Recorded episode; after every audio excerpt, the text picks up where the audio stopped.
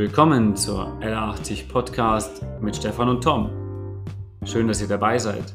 Hier dreht sich alles ums Training, Ernährung und Therapie für ein gesünderes Leben. Bleibt dran für spannende Gespräche und wertvolle Tipps. Einen wunderschönen guten Morgen heute beim L80 Podcast. Wir sitzen hier. Du bist gerade von draußen gekommen, Tom. Wie war's? Die Nase ist noch rot. Kommt nicht vom Schnaps. Minus 8,5 hat es gehabt, sagt Hm. das Auto. Und es fühlt sich auch so an. War gut kalt. Ja, ist eigentlich schon schön, wenn man dann sieht, dass äh, wenn jemand reinkommt und der hat eine ganz knallrote Nase und auf einmal weiß, dass die Nase und die Durchblutung funktioniert. Gut, dass sie nicht weiß war. Ja, die Kälte spielt mit, gell? Ähm, Im Gemütszustand, im Schlafzustand und in dem Trainingszustand, wenn man das so möchte. Mal haben werden viele Leute, die jetzt bei der Kälte lieber im Bett bleiben, gekuschelt und schlafen. Ist ja auch schön. Ja, muss man sagen, ist wirklich schön. Wie ist es bei dir so? Kommst du gut aus dem Bett? Ja, doch. Also ich stehe auf, wenn der Wecker klingelt. Ähm, heute war das um Viertel vor sieben. Mhm. Und ja, dann stehe ich auf. Genau. Super. Also, ich, ich, war noch nie, ich war noch nie Fan von diesen äh, Snooze-Geschichten und dann nochmal 10 Minuten Nee, liegen das- und nochmal 10. Das war ja Also, dann stehe ich auf und es kann schon sein, dass ich dann müde bin. Mhm. Aber 10 Minuten liegen und wissen, in drei Minuten klingelt in zwei Minuten klingelt so, das bringt mir auch keinerlei Entspannung. Ähm, Ja. genau. Also, außer am Wochenende habe ich mir jetzt, warum auch immer, auf halb acht einen Wecker gestellt, bin super müde, dann mache ich vielleicht den Wecker aus und schlafe so lange, bis ich wach werde. ja. Aber so dieses 10 Minuten schieben, das meine ich. Die, die, genau, das ist Schmarrn. Also, bist du dann auch so energiegeladen? Also, ich wache ja auf und bin brutal energiegeladen. Ich könnte dann äh, Bäume ausreißen, sagt man immer, gell? Ich bin erst in Linie hungrig, meistens. Erstmal essen und dann schauen wir weiter. Also ich, ja, ich differenziere das auch. Ich bin je nach Training und Arbeitsvortag äh, entweder super gelaunt in der Früh. Also im Schnitt, wenn ich gut geschlafen habe, einfach, ich sage mal, mit der Kleinen und so, wenn du mal sechs Stunden durchschläfst, bist du schon wieder glücklich. Und sechs bis acht Stunden, wenn du schläfst und dann aber sagst, am Vortag war ist ein schöner Tag, hast ein bisschen vielleicht locker trainiert und äh, es war ein normaler Arbeitstag, der nicht zu lang ging, dann bin ich in der Regel echt äh, energiegeladen in der Früh und auch gut ausgeglichen. Aber wenn ich zum Beispiel auch was, was, also wenn ich was Hartes irgendwie am Vortag trainiert habe, das vielleicht auch noch später abends, dann der Arbeitstag lang war und dann muss ich um sechs oder so raus. Also ich habe oft dann ich habe immer Kunden um 6.30 Uhr 7 dann und also ich habe noch nie von jemandem gehört, dass ich schlecht drauf bin. Die sagen immer unglaublich, wie gut du drauf bist und ich glaub's dann auch. Aber ich denke, wenn ich jetzt nur zu Hause wäre, würde ich entweder eine Stunde länger schlafen, ja, oder ich könnte natürlich auch mal dann, wenn ich so müde bin und meine Frau vielleicht dann ähm, irgendwas von mir will, wie man könnte es, nimmst du heute Abend noch äh, beim Heimweg, beim Einkauf das und das mit, sage ich wahrscheinlich auch eher pumpig, bitte lass mich erst aufwachen. Ja. Aber das ist eine große Thematik natürlich mit diesem Thema überhaupt aufwachen. Ja. Gerade Kälte. Also ich merke es beim Laufen jetzt gerade. Ähm, ich bin kurz gelaufen, wo es minus 5 war. Das ging sehr gut. Ähm, also ich, ich laufe eigentlich immer kurz und dazu lang Longsleeve. Und immer meistens was für die Ohren oder die Stirn ein bisschen. Also so ein Stirnband oder so ein, ich nehme so einen Buff immer. Ja. Genau. Also für mich eigentlich am wohlsten. Und die erste, erste Kilometer ist eigentlich immer kalt. Und dann wird es eigentlich immer warm. Ja. Ich hatte, ich habe früher, wo ich laufen war, ganz lang auch. Also in der Früh die Längen und in der Kälte im Winter. Da hatte ich tatsächlich so tighte, wie ist das so, wie heißen die Hosen? Lauftights, ich weiß nicht. Lauftights, ja, keine Ahnung. Sportleggings. Leggings, ja, wahrscheinlich sind es Leggings. Da kam ich mir immer blöd vor. ich sag's dir, wie es ist. Ich bin damit nicht so gut zurechtgekommen. Ich dachte so, hä? In diesen wunderschönen Hosen schauen meine Beine noch dünner aus. Wie eine Spinne. Ja, ich bin tatsächlich früher auch wirklich, ich habe mich so lange obenrum eingepackt, Hm? dass ich einfach die la- lange Hose nicht anziehen muss. Ich bin auch immer Ja. kurz gelaufen. Ähm, auch beim Fußball war das so eine Sache. Skiunterwäsche oben lang und drunter ziehen, alles cool, aber an den Beinen mehr als eine lange Hose hat sich immer irgendwie falsch angefühlt. Ich weiß Mhm. nicht. Ja, weil du ja gerade Fußball sagst. Also wir haben ja gerade geredet, dass wir vorhin ein bisschen wettkampfthematisch beleuchten wollen, wie so die Jahre ausschauen bei vielen verschiedenen Sportarten. Wir haben natürlich einmal immer die Ziele der Leute. Das war ja auch so das Jahresanfangsthema immer bisher. Ich finde, beim Sportler ist es immer anders. Der hat eher so, das sage ich mal, bei guten Sportlern eher so die fünf bis zehn Jahresziele, ja, diese Wettkämpfe gut zu meistern oder in diese Liga zu kommen oder etwas. Während der Normalmensch kommt und sagt eben wegen Zielen, ja, okay, ich möchte drei Kilo abnehmen und ich hoffe, ich schaffe es bis April. Ja, hat solche Themen, aber ist wurscht. Beim Sportler nehme ich es ernster, muss ich sagen, weil ähm, er einfach ganz klar eine andere Einstellung zu dem Thema hat. Also er quält sich schon mal ins Training, wenn er auch keinen Bock hat. Ja, und das ist was, was ich immer nachvollziehen kann und begeistert finde. Und er zieht auch die Ernährung im Schnitt besser durch ja, oder gibt sich mehr Mühe, ja, weil er einfach eine andere Einstellung zum Leben hat. Ich finde, Fußball ist der Klassiker. Du hast ja auch mal Fußball gespielt. Das war aber ganz früh, glaube ich, bei dir auch, gell? Mm, ja, ich habe mit 15 oder 16 aufgehört mhm. und angefangen so klassisch erste Klasse rum. So mit 5, 6 Jahren auf dem kleinen Feld Fußball gespielt, F-Jugend damals. Mhm, mhm. Und ich glaube, erstes oder zweites Jahr B-Jugend habe ich aufgehört. Also schon Großfeld, ja. aber so mit, ja, so ungefähr 9. Klasse habe ich aufgehört ja. zu spielen. Ja. Genau.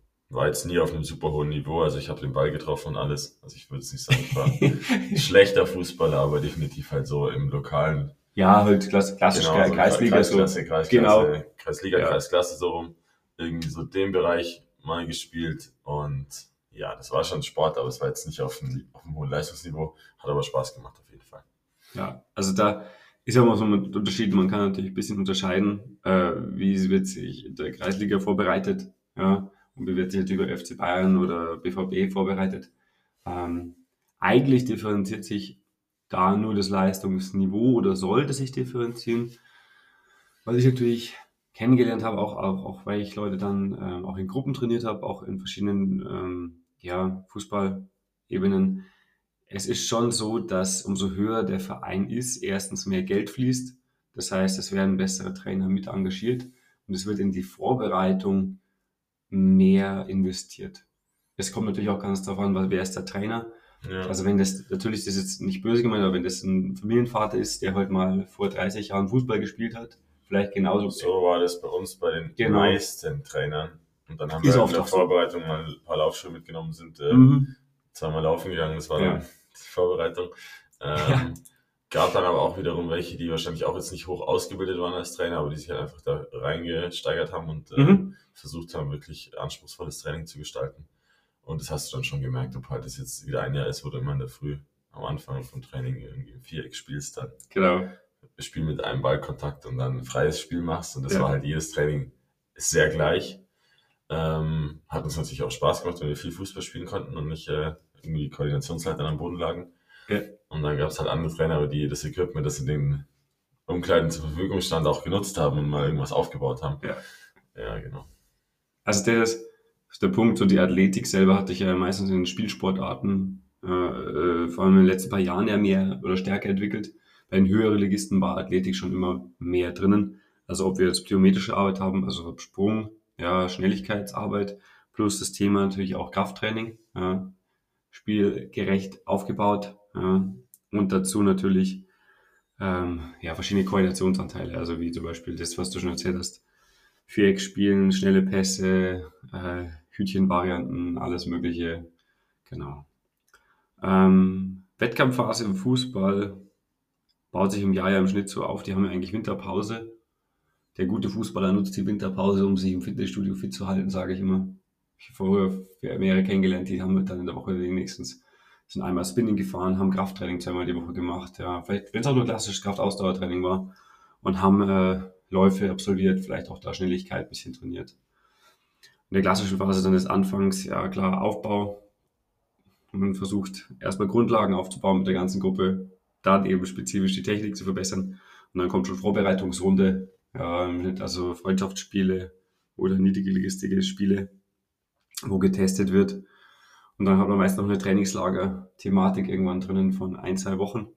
Je nachdem, wie sich der Verein leisten kann oder wer auch Bock hat. Ja. ja wenn man ehrlich ist, im Fußball- und Preisliga-Bereich ist es natürlich oft so, dass die äh, Spiele sehr, sehr stark genau, also mit der rechten hebenden Hand äh, verbunden sind.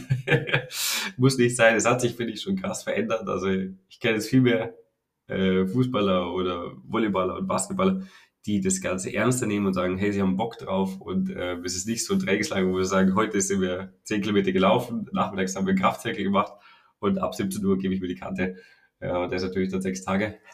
Hat es auch gegeben. Ähm, verändert sich auf jeden Fall. Ich habe auch gehört, dass das, äh, dass das Bier in der Kabine nach dem Training verschwunden ist. Also mehr, weniger, ja. Es wird nur noch nach dem Spiel getrunken. Also. Genau. Das war bei mir damals auch mit ein Grund, warum ich äh, aufgehört hatte weil die Leute sich in der Halbzeitpause das Trikot auf links angezogen haben und sich dann am Spielfeldrand mit der Zigarette mhm. hingestellt haben und das war genau. verboten im Trikot, haben sie das Trikot umgedreht und äh, teilweise so restalkoholisiert zum Spiel erschienen sind, dass halt einfach gar keinen Spaß und keinen Sinn gemacht hat, die auch nur auf die Ersatzbank zu setzen. Ja. Ähm, ja, war, war eine komische Mannschaftsdynamik damals, war sehr bierlastig. Also, und ich habe zu dem Zeitpunkt auch gern Bier getrunken, aber ich habe halt dann nicht am Freitag bis um drei Feierabendcafé gestanden, um dann am Samstag um neun neben den Ball zu treten. Und das hat mich so ein bisschen äh, gestört auf jeden Fall zu dem Zeitpunkt. Also ich habe ja Volleyball gespielt, eben war, war man auch gar nicht schlecht. Die Mannschaft hat es dann immer noch lang gegeben und die haben sich jetzt halt immer weiterentwickelt in Freising. Finde ich auch cool. Ich verfolge das ein bisschen auf Insta. Ähm, Finde ich nicht schlecht, wie sie es gemacht haben. Ähm, paar sind natürlich auch ausgetreten, dann klar, so arbeitstechnisch oder familientechnisch immer irgendwelche Punkte. Ähm, ich fand das Training gut. Wir hatten einen witzigen Trainer. Äh, der hat das Trinken auch nicht gesagt, das ist gut. Ja, wir sind trotzdem manchmal dann eben genau an Vorspieltagen, also so Sonntag waren wir uns immer Spiele. Klassisch, gell? Und da sind wir oft dann auch so eine Sache gefahren wie, keine Ahnung, du musstest dann erstmal drei Stunden im Bus sitzen und du bist in der Früh um sechs, als, als was war ich damals, 16, 16-Jähriger habe ich mich natürlich total gefreut, am Sonntag um sechs mit dem Bus loszufahren und dann auch um neun ungefähr beim Spiel zu sein, ja, und dich dann zu denken, boah, der Spieltag geht jetzt heute bis 16, 17 Uhr und dann fahren wir wieder heim. Das Highlight war dann Mackie danach, ja, da gab es irgendwas zu essen.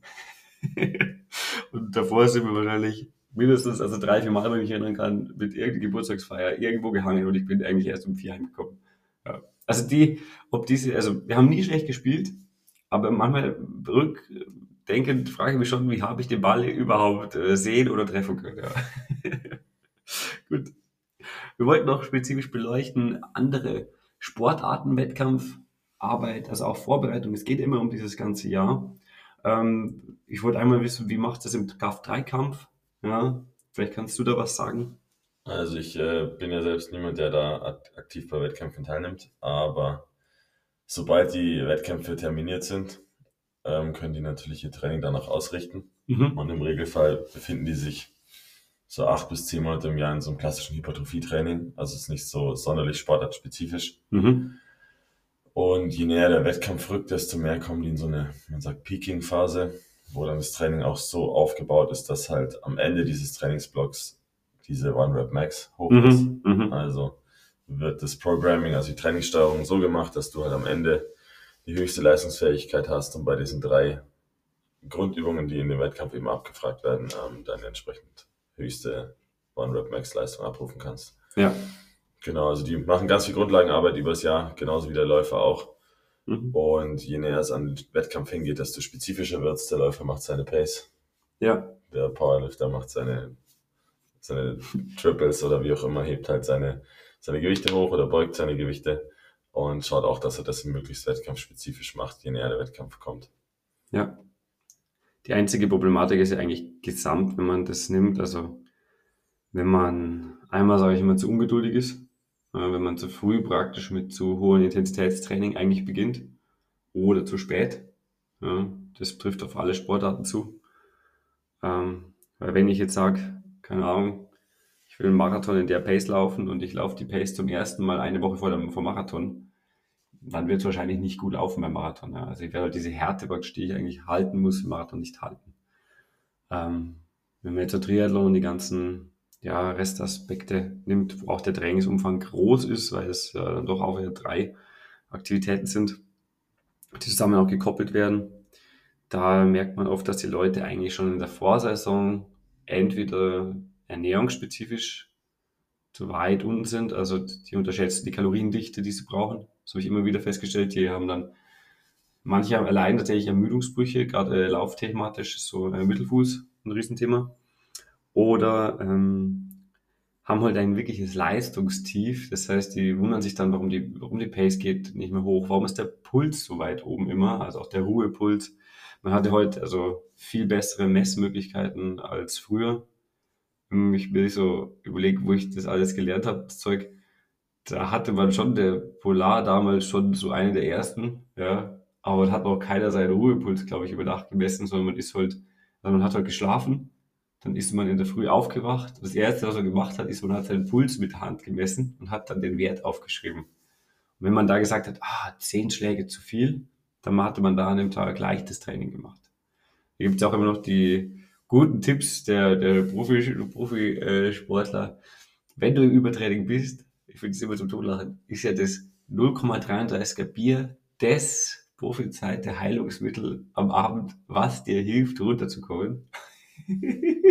das fand ich, diese überall gelesen damals zur Wettkampfvorbereitung. Falls sich der Sportler in einem Übertraining befindet, lassen Sie ihn zwei Wochen dosiert das Training runterfahren, bringen Sie ihm jeden Abend ein 0,33er Pilz, ja, und lassen Sie ihn viel entspannen, dann wird das wieder.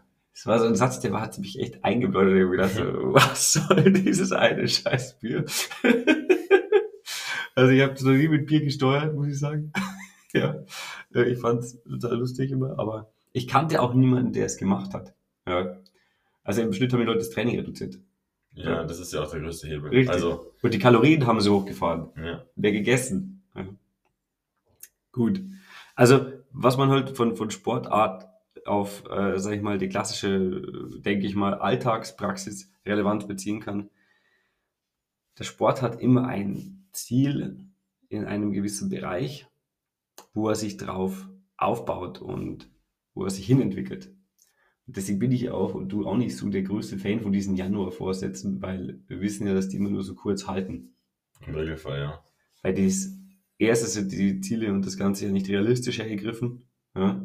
Oder total, also totaler Schmarrn, gibt es natürlich auch. Ja? Ähm, und zweitens, die Leute denken nicht danach nach, was ist denn, wenn sie das Ziel erreicht haben. Es ist ja schön, wenn ich drei Kilo abgenommen habe im Januar, aber es hilft nichts, wenn Fasching kommt und ich feiern gehe eine Woche und habe die drei Kilo wieder drauf.